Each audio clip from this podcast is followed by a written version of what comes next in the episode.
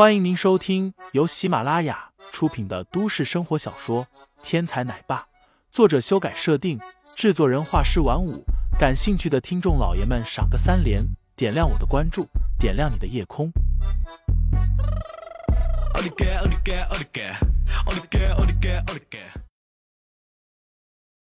第八十九章，二女相见下。看到韩新宇脸上不善，林飞忽然道：“老婆，你恐怕不知道吧？陈月已经是我的小老婆了。虽然你和你姐姐是我的正房，但是你也不能欺负我的小老婆啊！”韩新宇怒极：“谁是你的正房？”当时他说可以姐妹俩都嫁给林飞，那也是情急无奈。但是林飞不断的以这件事说事，他立刻就受不了了。一旁的陈月则立刻羞红了脸。当然，他说给林飞当小老婆，可是很多人都听到的。原本大家当那是一句玩笑话，现在当着韩新宇的面，林飞这么说，顿时让他感觉很难为情。林飞一手一个搂着两个人道：“都是一家人，怎么能闹矛盾呢？你们让我这个一家之主还怎么当？去死！”二女异口同声。同时推开了林飞。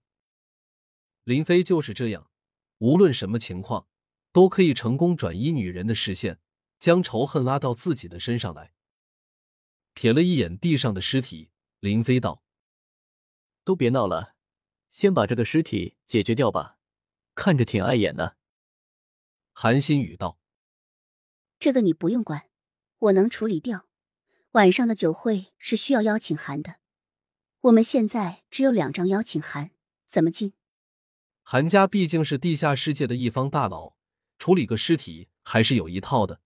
韩新宇打电话招呼家族里的专业人员过来，就可以将尸体处置了。当初韩新雪遇到白石关袭击，那些被林飞打伤的人也是韩家人处理的。韩萌萌虽然只有四岁，但是如果有人较真，那么韩萌萌势必要当成一个大人对待。现在非常时期，所有的事情都必须考虑周全。萌萌倒是好办，这个白天宝来有两个目的，一个是探查我，另外一个是送邀请函。林飞说着，在白天宝的身上摸了摸，很快就找到了两张酒会的邀请函。这两张邀请函和胡天给的邀请函是一样的，邀请人都是蒋一楠。但是胡天说过。这个蒋一南只负责邀请函的发放而已，真正的酒会组织者另有其人，所以到现在为止，大家都还不知道这场酒会的真正举办者到底是谁。看着林飞手里新摸出来的两张邀请函，韩新宇笑道：“总共四张邀请函，你是不是打算带上你这位小老婆一起去酒会？”陈月听完，眼前一亮。眼中似乎有了一丝期待之色，不过林飞却是摇了摇头：“不行，现在非常时期，任何的行动都不能冒险。我必须保障你和萌萌的安全，所以，我不能带陈月去。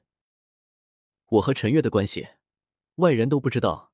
如果这次陈月也一起去，那么白天堡的主人行动的时候，就有可能将陈月也一起列入追杀的对象。”我不能让陈月冒这个险。原本陈月听到陈飞不让自己去参加酒会的时候，眼中还闪过了一丝失落，但是在听到林飞后面的解释以后，心中便又释然了。